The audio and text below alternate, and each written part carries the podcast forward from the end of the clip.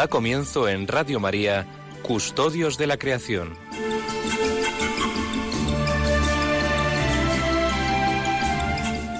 Dirigido por Lorena del Rey.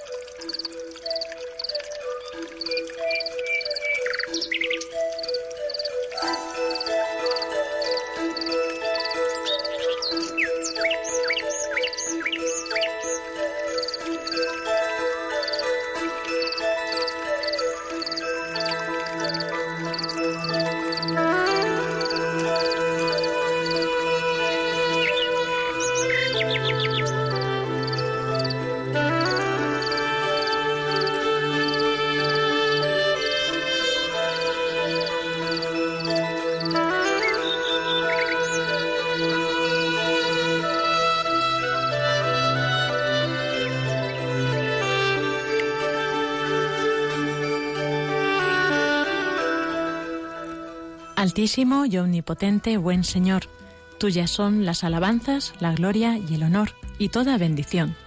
A ti, solo Altísimo corresponden, y ningún hombre es digno de nombrarte.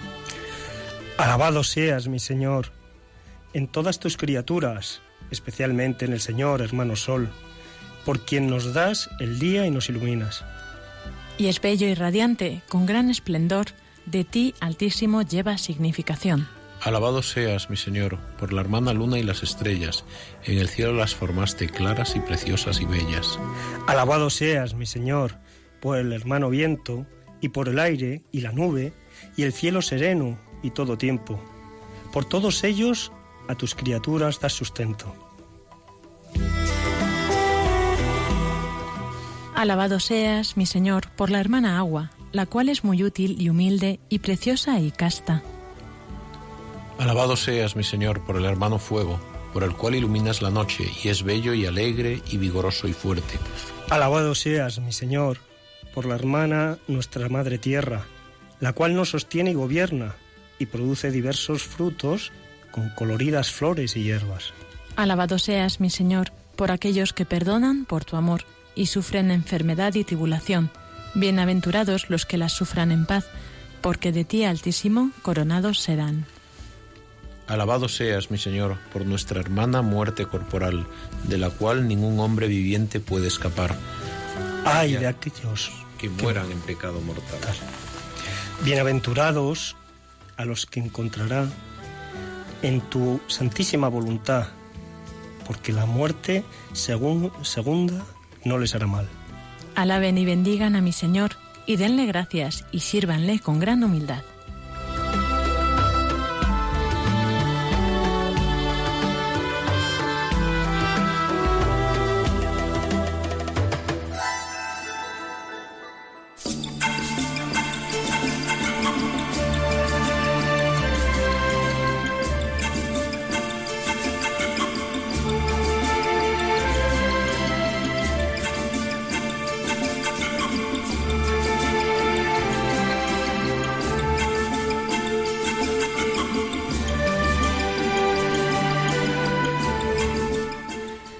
Tardes a todos, queridos oyentes. Bienvenidos un sábado más a este programa de Custodios de la Creación, este primer programa de primavera, como ahora nos contará nuestro compañero Francisco Marcos. Pero hoy en el estudio tenemos a Pablo Martínez Anguita. Buenas tardes. Buenas tardes, Lorena. Buenas tardes, queridos oyentes. ¿Qué tal estás? ¿Animado? Pues muy animado. Mm, parece que ha refrescado un poquito. Ahora que venía la primavera, el otro día estuve en el campo y estuvimos a 23 grados y ya estaba yo asustado. Digo, ya está el cambio climático aquí. Y bueno, y de repente ha refrescado. Mira, es la. No. Hemos hecho una regresión al invierno otra vez. Bueno, pero eso, eso es bueno, ¿eh? Sí. Tanto calor. tanto calor Se todavía. carga las ¿no? plantas todavía. Es verdad. Y bueno, Iván Renilla también nos puede contar mucho de esto. Buenas tardes. Muy buenas tardes, señores oyentes, Pablo, Lorena y Paco. Que- Paco en la lejanía, en pero la lejanía, pero sabemos que nos estará escuchando. Un abrazo muy fuerte, Paco. Pues sí, porque la primavera eh, y sobre todo los, los principios de la primavera eh, están casi fundidos con los finales del invierno. Entonces hay coletazos, yo creo que pega todavía algún coletazo el invierno. nuestro experto en plantas aquí en árboles nos puede contar, ¿no? Ha dicho, yo creo que le ha dicho el invierno a la primavera, espérate que todavía Todavía me toca. todavía me toca dar guerra. Es y verdad. bueno, yo creo que, que también dice el refrán que bueno, no lo vamos a desvelar ahora, pero luego ya pasaremos un rato a costa del agua del, del tema que vamos a tratar y hasta el 40 de mayo, de mayo no se quiten el sayo.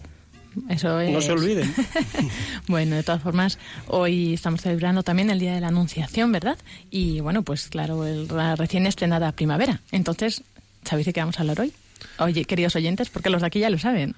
Bueno, pues nuestros oyentes, como no podía ser de otra manera, pues vamos a hablar del agua. Porque recientemente también ha sido el Día Mundial del Agua y el 22 de marzo. Entonces, eh, vamos a dedicar aquí este programa un poco más a este tema. Y lo compartíamos en el Facebook que tenemos de Custodios de la Creación.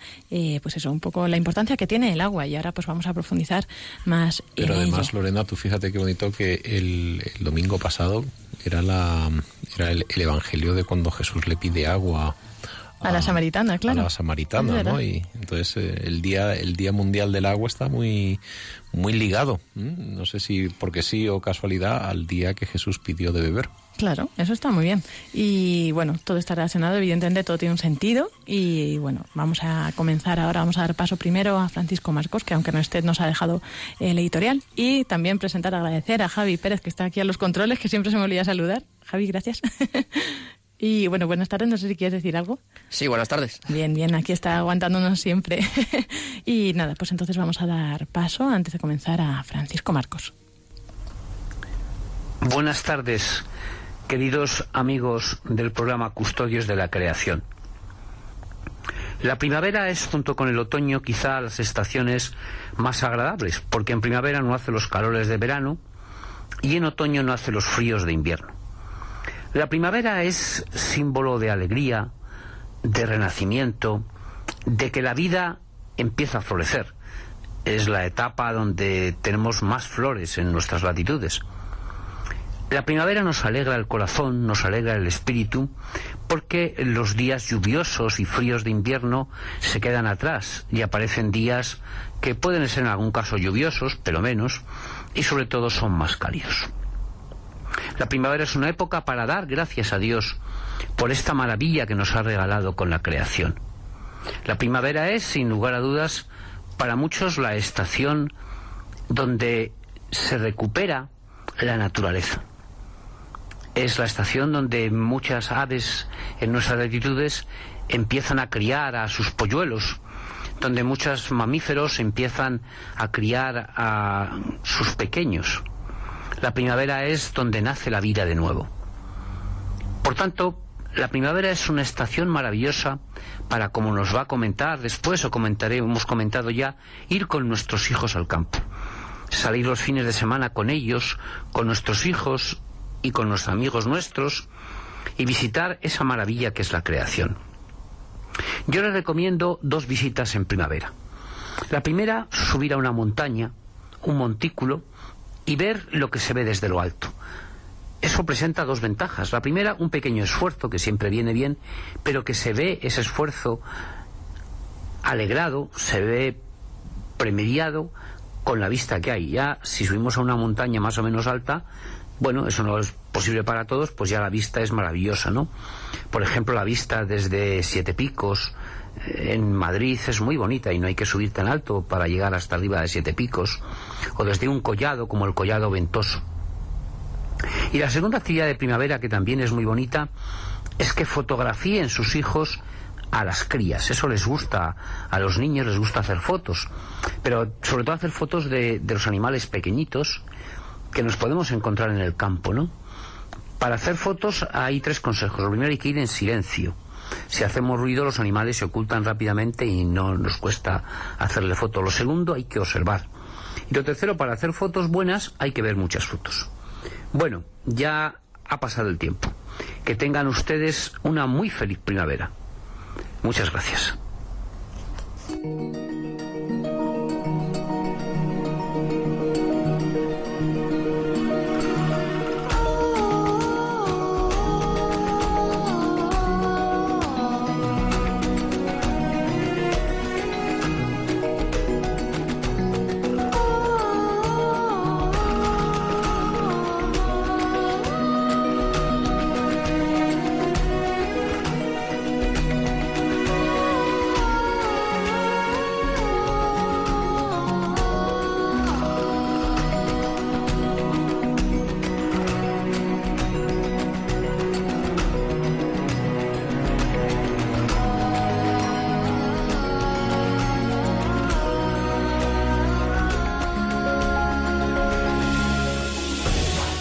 Seguimos en este programa de Custodios de la Creación, seguimos prácticamente comenzando, ¿no? Y estamos hoy en, dedicado este programa al Día Mundial del Agua, que fue el pasado 22 de marzo.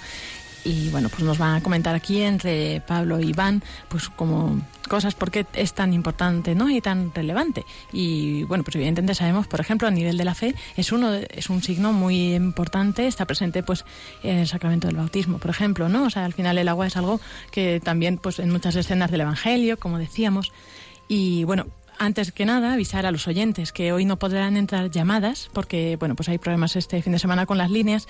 Entonces tenemos para contactarnos, si os surge durante el programa cualquier duda, eh, antes de, las, de que acabe el programa, claro, os lo podemos resolver aquí en directo, eh, sería al mail nuestro que es custodios de la creación arroba custodios de la creación arroba radiomaria.es en el Facebook también. Estamos ahí resolviendo, eh, estamos con la publicación de hoy del programa Custodios de la Creación, o también en el Facebook de Radio María se había compartido la publicación, o a través del WhatsApp.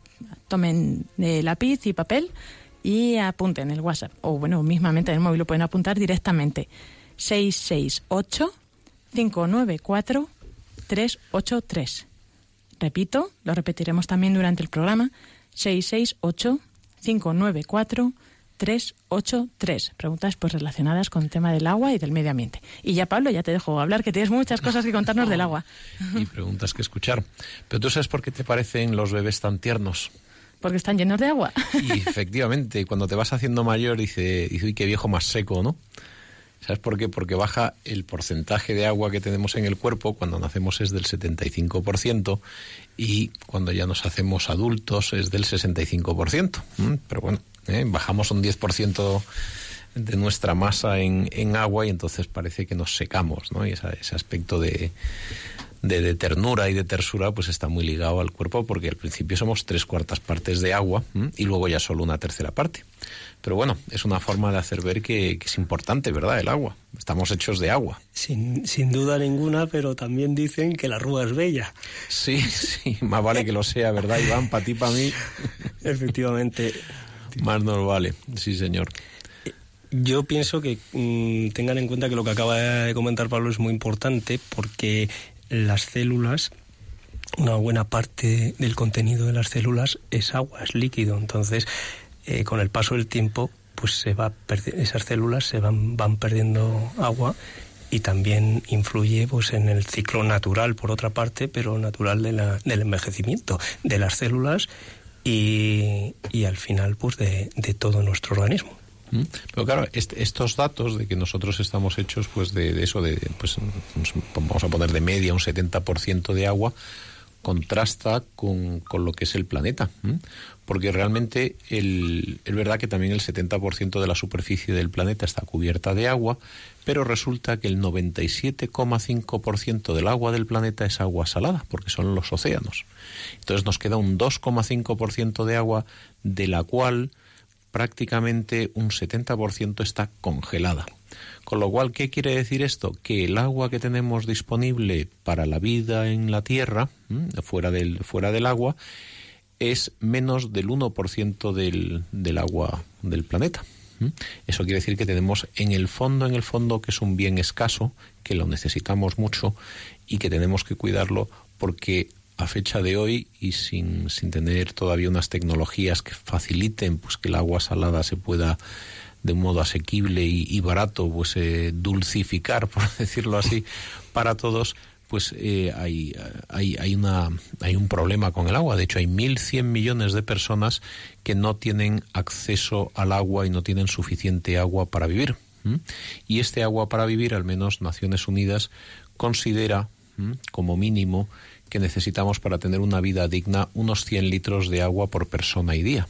Por ejemplo, cuando nosotros ponemos la lavadora, pues estamos hablando de que utilizamos entre 40 y 80 litros, el lavavajillas entre 20 y 40, eh, si nos damos un baño son 200 litros, si es una ducha a lo mejor son, son 75 litros.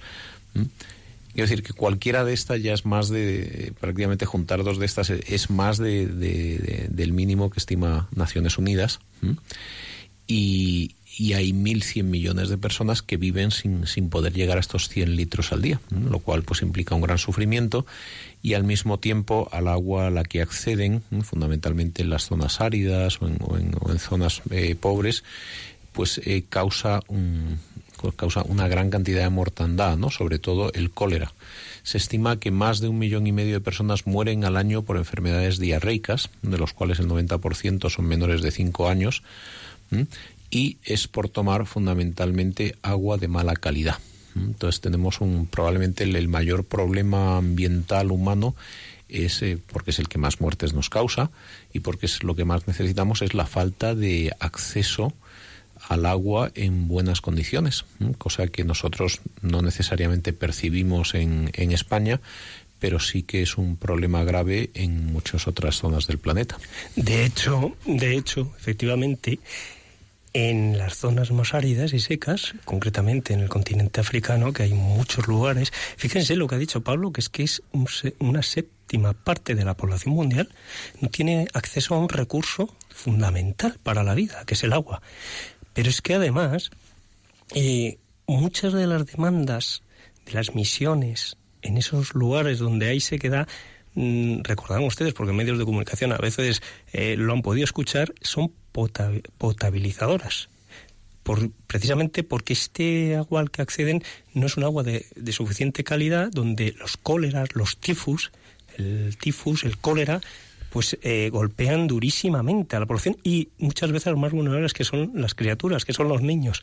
Entonces, Efectivamente, son los más frágiles y los que más sufren con, con la falta de agua. Es más, cuando hablamos de lo que Naciones Unidas definió en el 2010 como el derecho humano al agua, ni siquiera hablaba de 50 lit eh, de 100 litros, hablaba de, al menos tener eh, 50 litros, pero fíjate tú lo que es el que, mínimo más básico.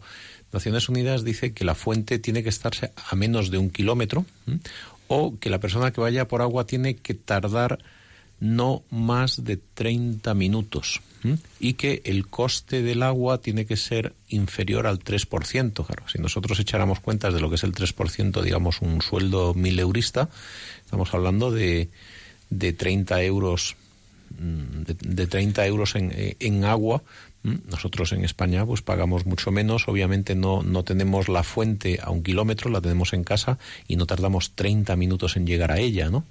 Pero el, el estándar mundial pues es intentar que todo el planeta llegue a ese mínimo que para nosotros está ya muy sobrepasado. Pero dense cuenta que Pablo está hablando de mínimos, lo que no significa que la población en algunas aldeas de África tenga acceso ni a media hora ni, a ni siquiera a un kilómetro de distancia. Estamos hablando que esos 1.100 millones de personas ni siquiera llegan a este mínimo en el agua. Efectivamente. Entonces, dense cuenta que hay personas, eh, mujeres, madres que tienen que acarrear agua, pero mm, unas cantidades importantes de agua, hacer mm, en los pocos pozos que hay que abastecen las comarcas eh, muy amplias, tienen que hacer eh, a veces hasta tres horas de ida, tres horas de vuelta, seis horas diarias, lo consumen para, eh, para llegar o acceder a ese recurso fundamental que es el agua. Y muchas de las veces luego tienen, por supuesto, eh, como ese agua no siempre es de calidad, hervir el agua, al menos eh, conseguir eh, tienen que tener también por eso. Eso siempre y cuando consigan tener alguna fuente de, leña cerca, porque también hay que recordar que para más de la mitad de la población mundial no existe el carbón, no existe el petróleo y la única fuente de combustible que hay es la madera, lo cual lleva, entre otras cosas, a la deforestación de las, de las eh, ciudades pobres, lo cual, como pues tristemente pude comprobar aterrizando en Tegucigalpa, llega a que cuando hay un huracán tropical, el barro no se para y hay una serie de coladas que cubren las ciudades. ¿no? Entonces, no solo es cuidar el agua, no solo es no gastar agua, tenemos también que ser muy prudentes con las cuencas hidrográficas, que es donde nace el agua. Efectivamente, ahí va, que parece que Pablo me ha leído el pensamiento y precisamente ahí. Para poder calentar ese agua necesitan leña. Es la única fuente de energía a la que ellos pueden hacer, pero darse cuenta que al ser eh, regiones áridas, no son zonas boscosas donde a pocos metros pueden acceder a coger sus las ramas de su árbol, sino que tienen también que coger pues los los fardos de, de, de leña tienen que ir a zonas también lejanas. muchas veces ni siquiera son las madres, son los niños y sobre todo las niñas, porque muchas veces a la que no se envía al colegio es a la niña para que siga los pasos de la madre. Y yo cuántas veces he, oído esto, incluso mm, tristemente por las propias madres, dice, ¿para qué, ¿para qué va a educarse mi hija si es mujer? Y lo dice la, la propia mamá, ¿no? Entonces, bueno, eh, yo creo que el, el, agua en un territorio, en una, en una cuenca hidrográfica, es lo que une a las personas las, las une territorialmente. La parte alta de la cuenca, si se estropea el agua, como estamos viendo ahora las, las tristes avenidas que ha habido en la región norte de Perú, en Piura, ¿no? Una, una ciudad verdaderamente entrañable. Yo tuve la suerte de estar ahí en un proyecto de aguas hace años. Y claro, recuerdo que teníamos un, un equipo de medición científico lo teníamos en las últimas mil hectáreas de bosque que quedaban de, pues había unas cien mil y ya solo quedaban mil y cuando fuimos a ver el, equipo estaba ardiendo y bueno, pues estaban allí los campesinos que le habían prendido fuego para cultivar más y decía, ay, pues si sabíamos que no querían que lo quemaran, no lo quemamos y bueno, pero bueno, lo cierto es que al desaparecer el bosque y al desprotegerse todas las eh, todas las laderas y fundamentalmente las proximidades de los ríos, que como faltaba el agua en las zonas un poquito más áridas empezaban ya a cultivar en el propio río. Claro, cuando llega una avenida y llega el fenómeno del niño, la lluvia es la que es, pero claro, nadie para la colada de barro que se forma y aquello pues ha generado víctimas eh, y desastres, ¿no? Por lo tanto, el, el agua es como un indicador de que todo va bien. Si tienes agua sana arriba, si tienes agua sana abajo, generalmente es porque todo lo demás eh, humanamente está funcionando bien. Entonces, es lo primero que hay que cuidar y de algún modo también como el indicador de que una sociedad tiene sus, sus parámetros de ecológicos, económicos y sociales, eh, pues los tienen mm, ajustados, es que el agua funciona bien. Fíjense, a propósito de las avenidas y de las coladas de barro de las que nos habla Pablo, a un nivel muchísimo menor, recuerdo, en, los años 90, en la zona de Yin, cuando se abandonó el aprovechamiento fundamental que entonces era muy floreciente en aquella, en aquella comarca, sobre todo en los años 60, 70 y 80, del esparto. Pero ¿qué pasa? Que bueno, que la fibra natural del esparto cayó en desuso y se abandonaron los aprovechamientos de esparto en las laderas. Claro, se había deforestado muchísima parte y muchísima zona de las laderas. ¿Qué ocurrió? Que en aquellos años 90 hubo eh, mm, grandes aguaceros y avenidas de agua en la, en la ciudad de Yin, en Albacete. Bueno, por suerte eso se ha corregido, se ha hecho una reforestación y todas esas laderas de la zona que rodean a Yin se han reforestado, se han con, además has hecho una reforestación muy interesante porque se ha alternado algunas zonas donde estaban las avenidas y las eh, hasta tal punto había sido la erosión de las avenidas tan fuerte de las aguas que había mm, formado barrancas entonces ahí no ha habido más remedio que hacer una intervención un poco más agresiva con diques naturales a base de mampostería y de piedra natural pero sobre todo combinando una gran diversidad de especies. Es decir, en zonas más áridas ha puesto especies mm, más resistentes a la aridez y en zonas donde cercanas a cauces, zonas pues de eh, las llamadas especies ripícolas o de, de, especies de río, especies de, de, borde, de, margen de río. y ha sido una actuación muy buena, pero fíjense la implicación tan grande que tiene la deforestación, una de ellas. Nosotros vivimos Iván siempre además, tira para su, barre para su terreno de los árboles. ¿eh? No, pero, pero y también tira para el sur.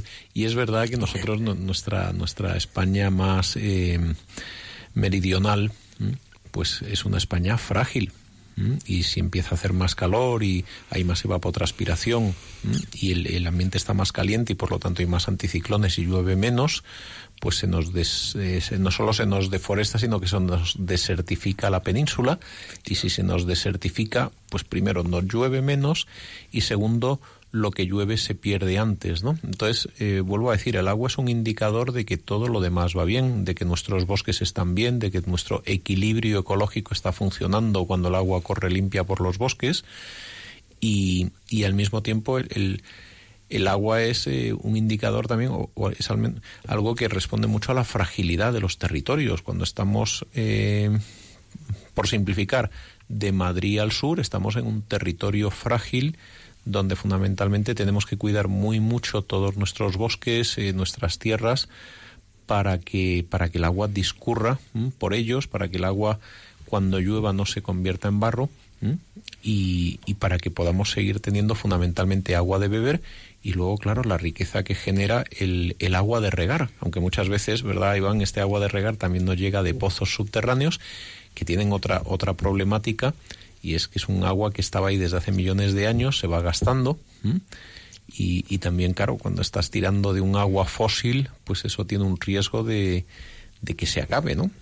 A propósito de lo que les acaba de comentar Pablo, eh, pues hace poco leía un estudio de una doctora de la Universidad de California, de una universidad de California.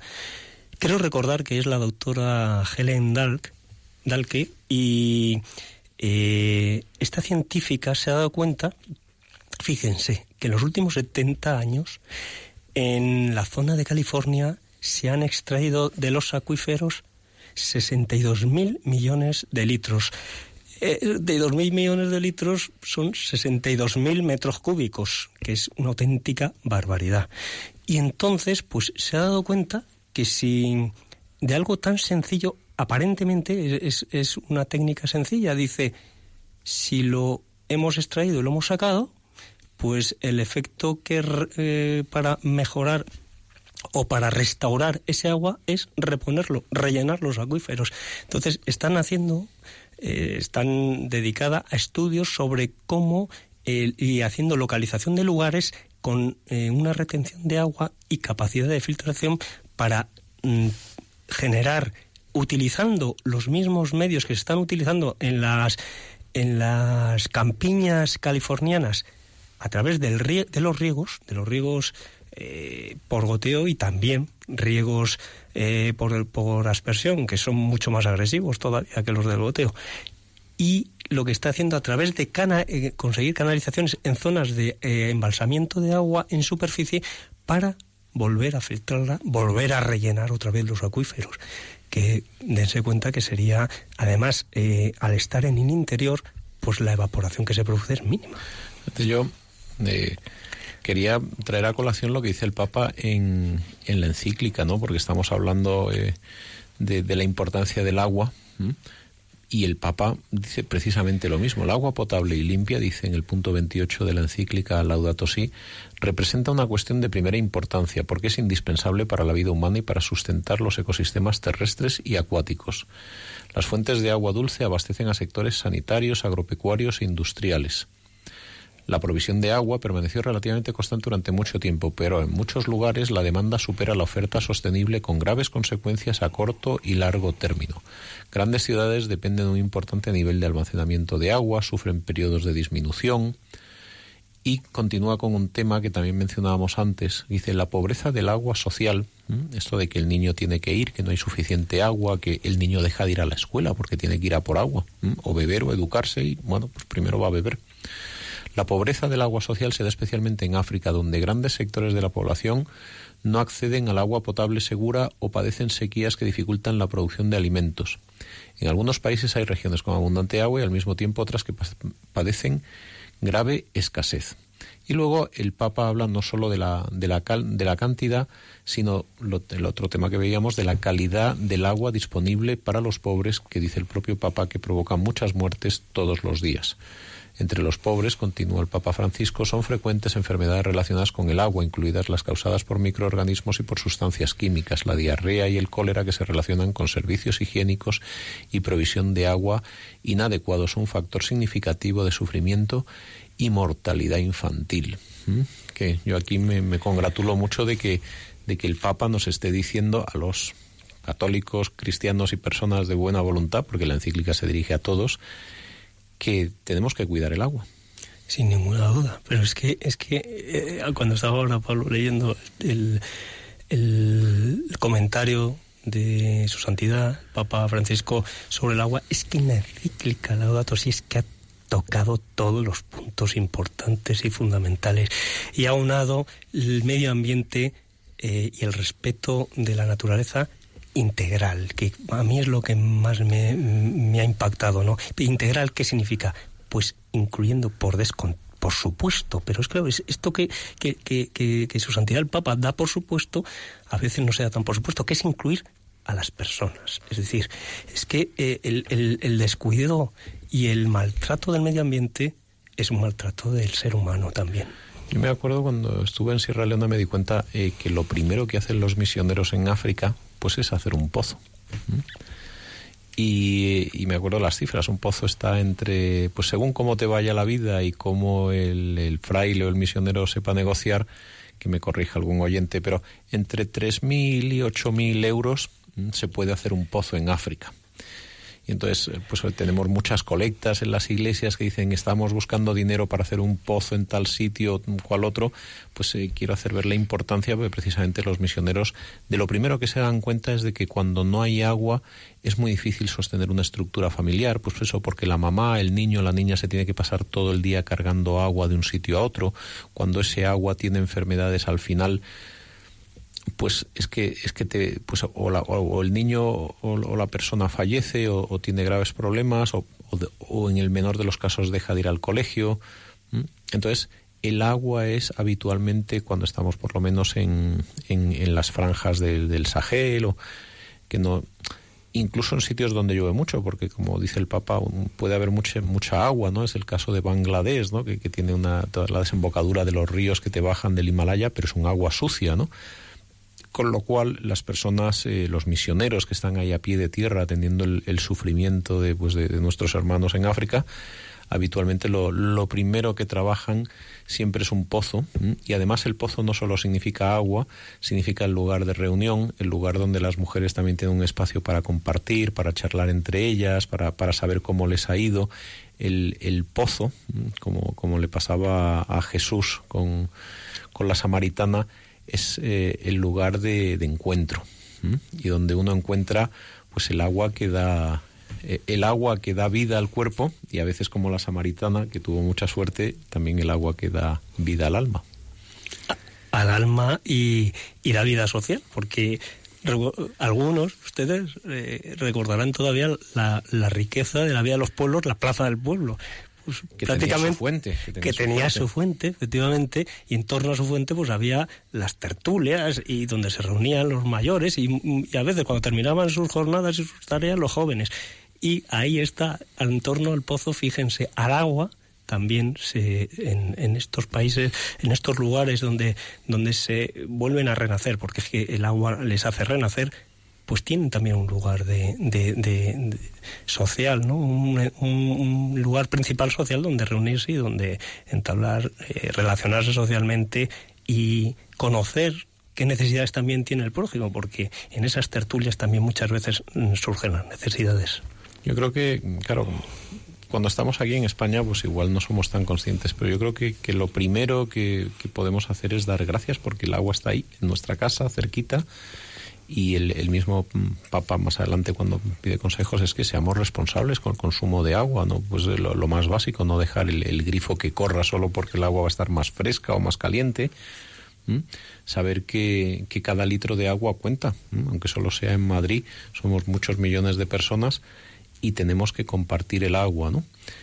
Y claro, ¿y qué decir de África que está tan lejos? Pues que yo creo que hay que hacer un esfuerzo de solidaridad y que tenemos que, ser conscientes de que cuando pues en nuestras parroquias nos piden ayuda para los misioneros, etcétera, que van a hacer un pozo de agua, pues verdaderamente se está hablando de, de, revitalizar o de, o de permitir el, florecimiento de comunidades y ser generosos en, en, todos los apoyos a, pues a, lo que significan las infraestructuras de dotación de agua y, en tercer lugar, a la conservación de la naturaleza que permite el discurrir del agua.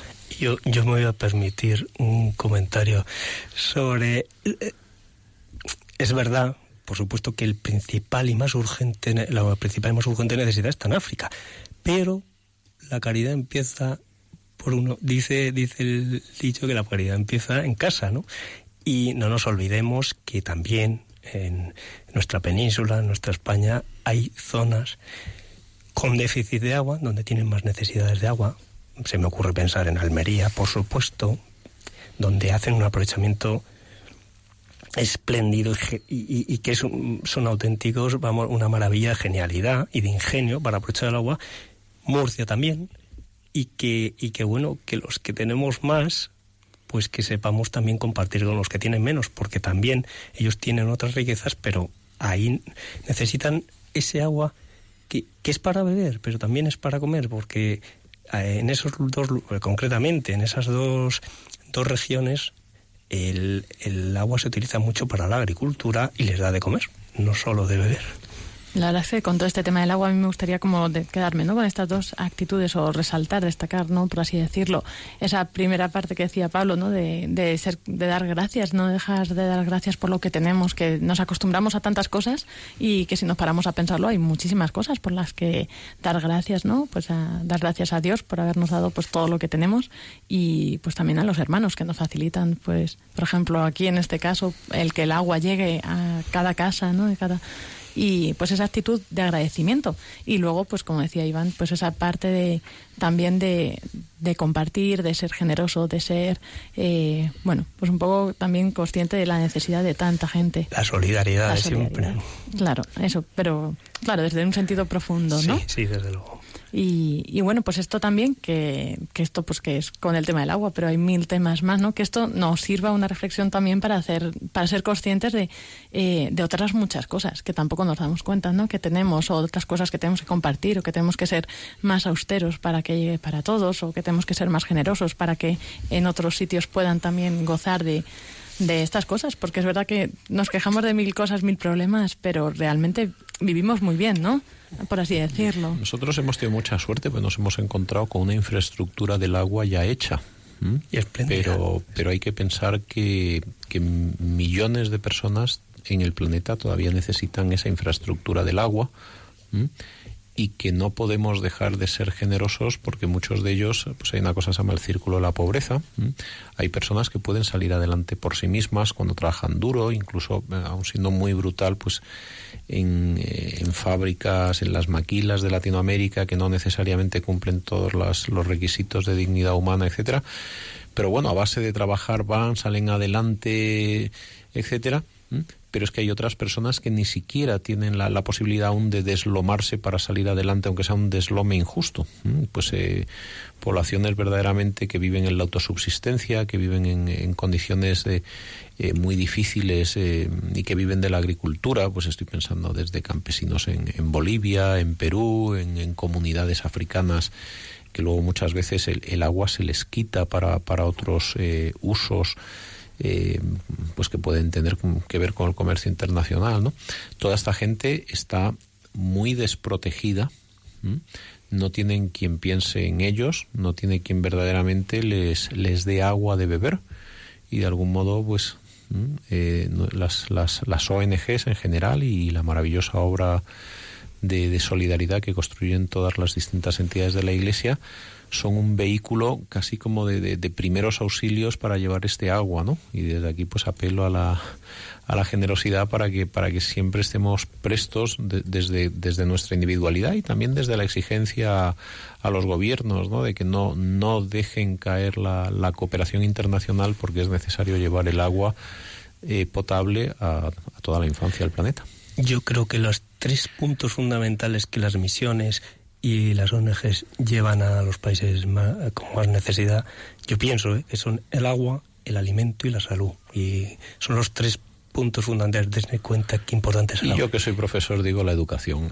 Por, por supuesto es verdad que se me ha quedado, es verdad, pero, pero como dices tú, Pablo, mmm, lo acabas de comentar, si no tienen agua, si no tienen alimento, mmm, la propia familia dice, no, pero ¿cómo le voy a llevar al cole si antes tiene que ir a por agua, por leña? Entonces, mmm, principal es conseguirles eso y, de, y, y, y, la educación, evidentemente, que es otro de los privilegios que hemos tenido algunos, que somos muy afortunados, pero es que si no, si no tienen agua, si no tienen alimento, pues el, el, el acceso a la educación es más complicado, tú sabes.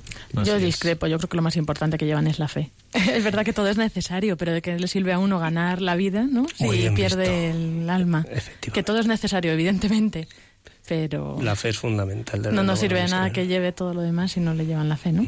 Bueno, vamos a pasar ahora pues a esta eh, estos momentos musicales que ahora nos explica Iván, que ya hemos escuchado alguna vez en el programa, pero bueno, lo repetimos porque hoy viene muy a cuento, ¿no? Esta eh, sí, esta pausa acústica, pero vamos a recordar que ya que no podemos tener llamadas, está el teléfono del WhatsApp que podéis eh, mandar ahí vuestras preguntas o cuestiones o responder a la pregunta que nosotros os lanzamos, ¿no? ¿Qué harías tú para que eso pues todo mundo pudiera, pudiera tener este, acceso a este recurso, a este agua. Eh, podemos ser a través de WhatsApp 668-594-383. Repito, 668-594-383. Eh, a través del mail custodios de la creación arroba. Todo seguido, custodios de la creación radiomaria.es y también a través del Facebook, entrando en Facebook, Custodios de la Creación o en Radio María España también podéis dejar ahí vuestras eh, preguntas, sugerencias o respuestas a esta pregunta, ¿qué harías tú para llevar el agua a todas partes, no? Iván, ¿qué vamos a escuchar? Pues la música, un fragmento de la música acuática de, de.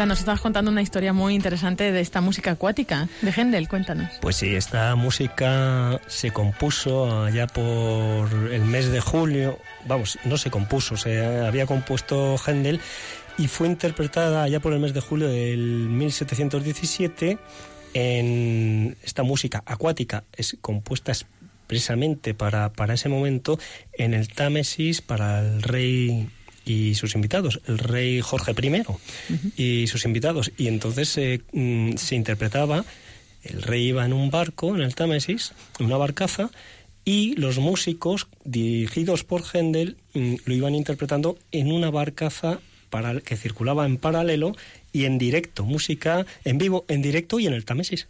Madre mía, increíble, de verdad, ¿eh? Qué cosas. Y, bueno, pues eh, comentábamos, recapitulando un poco, hoy estamos viendo el tema del agua en este programa de Custodios de la Creación, pues porque el pasado 22 de marzo era el Día Mundial del Agua y pues eh, comentábamos la importancia que tiene, eh, pues porque también es tan importante este recurso y en muchas ocasiones pues es, vamos, siempre es básico, ¿no? Para la vida, bueno, pues un poco todas estas características que, que tenía el agua y también pues las sociedades para acceder a este recurso. Hemos compartido también un vídeo en directo del programa que podéis ver en, en el Facebook de Custodios de la Creación, en el Facebook de Radio María España también.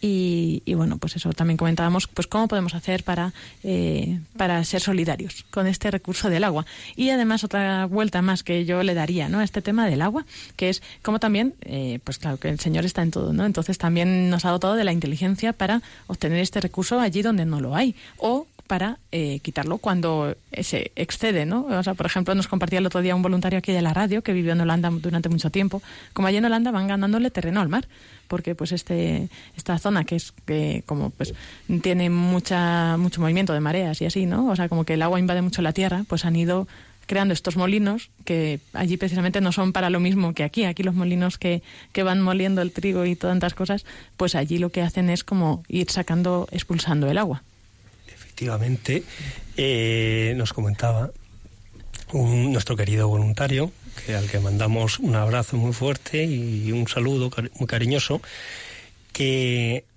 allí lo que hacen los molinos es bombear el agua otra vez, retornan el agua otra vez hacia, hacia el exterior. Tenemos eh, bueno una pregunta ya que estamos, aunque no es el tema del agua, pero es verdad que sí que tiene que ver, eh, a través de WhatsApp nos pregunta Roberto de Zaragoza que, tiene que ver el cambio de hora con si realmente es eficiente, ¿no? Es eficaz, yo creo, si compensa este cambio a nivel energético. Eso dicen los expertos, yo me imagino que sí, porque eh, básicamente el cambio consiste en que utilicemos menos luz eléctrica y al utilizar menos luz eléctrica, pues en, última instancia estamos tirando un poquito menos de, de, pues de, las presas hidroeléctricas y del consumo de carbón. Mm, así que yo entiendo que sí. Otra cosa que está ahí en, discusión es que nosotros, curiosamente, no tenemos el mismo horario que tenemos por la franja que nos correspondería, que es el horario inglés, que es el que tienen las Canarias y Portugal, si no tendría más sentido eh, habituarnos a, un horario, pues nosotros estamos alineados con Francia y con Alemania, ¿no? Pero eso es, digamos, es, es todo un uso horario, eh, pero no es el cambio de hora. Yo entiendo que el, cambio de hora, pues, no, no soy un experto en el tema, pero está lo suficientemente estudiado como para que eh, la noche afecte lo, mínimo posible al, consumo y que podamos trabajar con luz del día. Cuando se produce el cambio de hora, eh, coincide que, bueno, ya, ya llevamos tiempo, desde diciembre se han empezado a alargar los días y a cortar las noches. Este cambio de hora lo que hace es eh, acentuar aún más, eh, digamos, esa reducción de tiempo de por la hora de, de noche y aumentar el tiempo de luz, con lo cual, de luz natural, con lo cual se reduce el gasto eléctrico y el gasto energético lógicamente. Así es. Y bueno, yo creo que vamos a, así a cambiar, vamos a darle un poco ya estos últimos minutos. Nos has preparado unas cuantas cosas, ¿no? Relacion Iván, relacionadas con el agua. Bueno, yo os quería poner... Ahora viene lo interesante. A Lorena y a Pablo, eh, y por supuesto participen ustedes desde sus casas, a los oyentes, alguna que otra adivinanza. Por ejemplo, la primera, que bueno, eh, dice y que se la dijo, por ejemplo, a Lorena.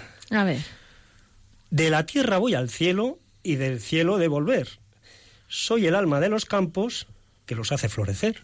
Eh, ¿El agua? Muy bien. Ay, qué difícil la has buscado, ¿eh? Esto es lo que eh, lo llamamos el Paco. ciclo hidrológico. El ciclo- Efectivamente. Y ahora estaba para Pablo. Doy al cielo resplandores cuando deja de llover. Abanico de colores que nunca podrás coger. Pues esto me suena a mí al arco iris. Efectivamente, el arco iris. Bueno, eh, ayer, cuando estaba circulando por la cerca de aquí, bueno, cerca por la carretera de La Coruña, eh, hubo un chubasco, se produjo un chubasco, pero claro, eran mm, como en esta época de primavera claros y, y- y- y chubascos. Y entonces salió un pedazo, hablando de arco iris, un pedazo de arco iris que digamos que eh, era de todo el arco la zona que apoyaba por un lado y la zona que apoyaba por el otro. Y lo que es la parte del arco central no estaba, pero Anda. era preciosísimo el efecto que hacía, preciosísimo. O sea, yo pienso, cuando pienso en el, en el primer arco iris que aparece en la Biblia, ¿no? que es con, con el arca de Noé, ¿m? y es un arco iris que está relacionado con el diluvio, con la lluvia, ¿no? y con, con la paz. Entonces el, el Señor dice, bueno, pues a partir de aquí te doy, este es, este es el signo de, de mi alianza contigo, ¿no? ¿m? De que, de que la naturaleza también te será benigna. No hay que olvidar, ¿no? Que el símbolo del arco iris, ese símbolo siempre se ha identificado, ¿no? Con la paz. Con la paz y, y, la bueno, alianza. Mm. y que dejó de llover torrencialmente, Claro, ¿no? Claro. Efectivamente. Oye, Iván, ¿no tienes una pregunta más? sí, Porque yo quiero que le hagas una a Javi Pérez, ya que está aquí aburrido con el control. A ver, ¿te atreves, Javi? sí, yo no creo que sí. Quisiera hacerle una a Javi, Vale, pero venga. bueno, le doy, le doy una pista porque anda por las alturas, Javi. Como el algodón, suelo en el aire flotar. A veces otorgo lluvia y otras solo humedad. Creo que estás hablando de las nubes. Muy bien. Perfecto, Javier. perfecto. Nos has traído muy fácil Como hoy. pueden comprobar, bueno, eso es lo que dice Lorena, pero en realidad, oye, hay que, hay que, hay que darse cuenta de qué estamos hablando. Y ya yo creo que la última, Pero mm, yo creo que ahora vas, o sea, como me la vas a preguntar a mí, me da que vas a subir el nivel de dificultad. no lo sé, Pablo, no lo sé. Eh, quiero ponerte dos y a ver si picas. la primera la vas a adivinar rápidamente. Desde el día en que nací, corro y corro sin cesar. Corro de noche y de día hasta llegar al mar. Bueno, podría ser el viento. No, Mira, va lo- más abajo, va más abajo. Lo ves, sabía yo que a mí me ponías un grado de dificultad. Esto de ser profesor y de- tiene que saber más. Va más abajo. Eh, Te la voy a repetir. Desde el día en que nací, corro y corro sin cesar. Corro de noche y de día hasta llegar al mar. Vale, pues como hoy es el día del agua, la verdad es que no se me ocurre. Efectivamente me equivocaba, es el agua. sí, señor. Casi. Casi. El río. El río. El río. Y, te voy a- y ya te voy a poner otra porque me voy a cebar. No, no. Bueno, venga, la última sí es rápida, que nos Eh, vamos. esta se la pongo a Lorena. No, entonces no. Nazco y muero sin cesar. Sigo, no obstante, existiendo. Y sin salir de mi lecho, me encuentro siempre corriendo. ¿Eso es el agua también? No. Te ha pasado lo mismo que a, que a Pablo. Di lo siguiente que ha dicho Pablo. La Ay, rectificación. se me ha olvidado. El río, el río. Sí, estamos ya aquí a, a punto de terminar. Así que, bueno, muchas Nuestras gracias, Iván. vidas, que son los ríos que van a dar a la mar. Ajá, es verdad. Efectivamente, es más bonito todavía. Pues gracias Iván y gracias Pablo por este programa y a todos los oyentes por participar. Bueno, a los que habéis estado escribiendo, escuchando, viendo el vídeo también en Facebook, que por cierto pues se queda ahí, así que podéis volver a consultarlo, la intervención de Pablo y de Iván. Eh, nos encontramos dentro de 15 días, como siempre, en este horario, a las 5 de la tarde, en Radio María España, eh, dentro de 15 días, que es 8 de abril. Y bueno, ya ahí estaremos a las puertas de la Semana Santa, así que espero que os estéis preparando bien en esta cuaresma para luego cogerlo con fuerza. Eh, recordamos que seguimos en contacto a través de las redes, en Facebook, Custodios de la Creación, y en el mail custodios de la creación arroba radiomaria.es. Pues muchas gracias, gracias Pablo, hasta la próxima. A vosotros y a todos los oyentes. Gracias Iván. Muchas gracias y encantado de haber estado con todos ustedes y hasta un próximo sábado, si Dios quiere. Gracias a, a Paco en la distancia y a Javi Pérez también por estar hoy tan participativo con A nosotros. vosotros. Y ya para terminar, mandarle un saludo muy cariñoso a Ángel Misud, que alterna el programa con nosotros, como saben ustedes, y que hace el programa Raíces, y que el otro día nos reíamos porque él decía que él es la raíz, y nosotros las ramas del árbol de, del conjunto de, de, estos programas que se llama, creo, El hombre y la tierra. Eso es, esa es la sección. Pues sabes que las, las ramas hacen que el agua no rompa el suelo y que nutra las raíces. Tampoco me estoy yo marcando un punto para decir que somos necesarios, pero, eh, en fin. Eh, somos muy necesarios porque damos las hojas y además, aunque a veces nos vamos por las ramas, sobre todo. Un poco, un poco. Como ahora. pues muchas gracias a todos, muchas gracias, queridos oyentes, que tengan muy buena tarde y que Dios les bendiga. Le dejamos a continuación con el programa de Inmaculada Moreno.